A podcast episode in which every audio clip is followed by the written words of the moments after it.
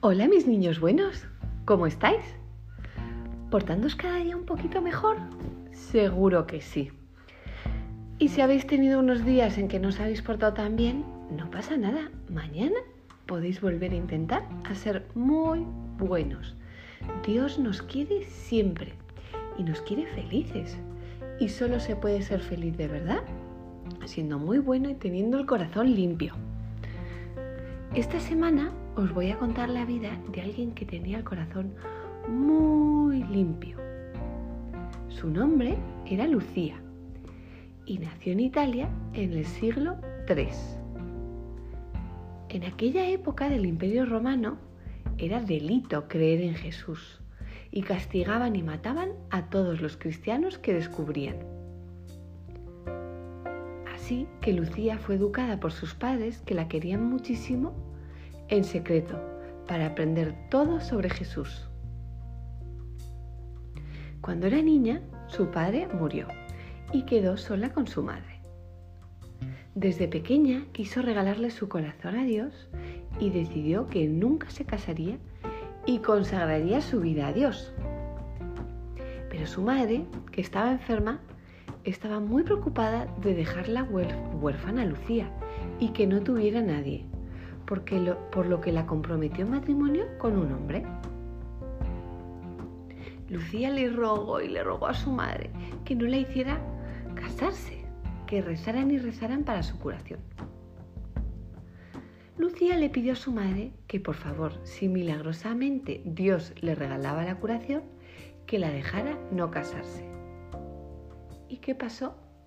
Pues que Dios regaló milagrosamente la curación de la madre de Lucía. Qué felicidad tenía Lucía. Iba a poder entregar su vida entera a Dios. El señor con el que se iba a casar, cuando se enteró que no iba a haber boda, enfureció muchísimo y decidió acusar públicamente a Lucía de cristiana. ¿Qué significaba esto? Pues que, si se la, que se la llevaban prisionera y que si Lucía no renegaba de Dios, moriría. Por supuesto que Lucía no renegó de Dios en ningún momento. Así que intentaron torturarla, atándola a unas cuerdas para arrastrarla por la calle. Pero por mucho que tiraban de las cuerdas, Lucía no se movía ni un centímetro. Finalmente decidieron matarla y así fue que Lucía fue martirizada.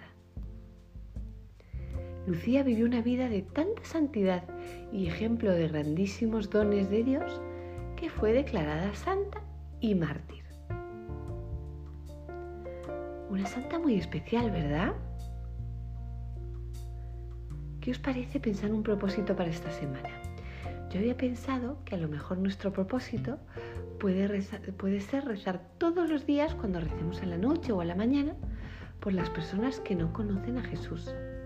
Hay muchas personas todavía hoy que no lo conocen.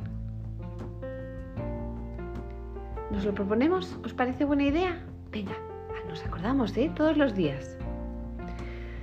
Bueno, mis niños buenos, hasta aquí el cuento de hoy os mando un beso muy grande, en especial a la hijadita más preciosa del mundo entero, que es mi sobrina Lucía, a la que quiero tanto, tanto, tanto. Y también le voy a mandar un beso a Santiago, Lourdes, Juan y Tomás, que me escuchen desde La Pampa, en Argentina.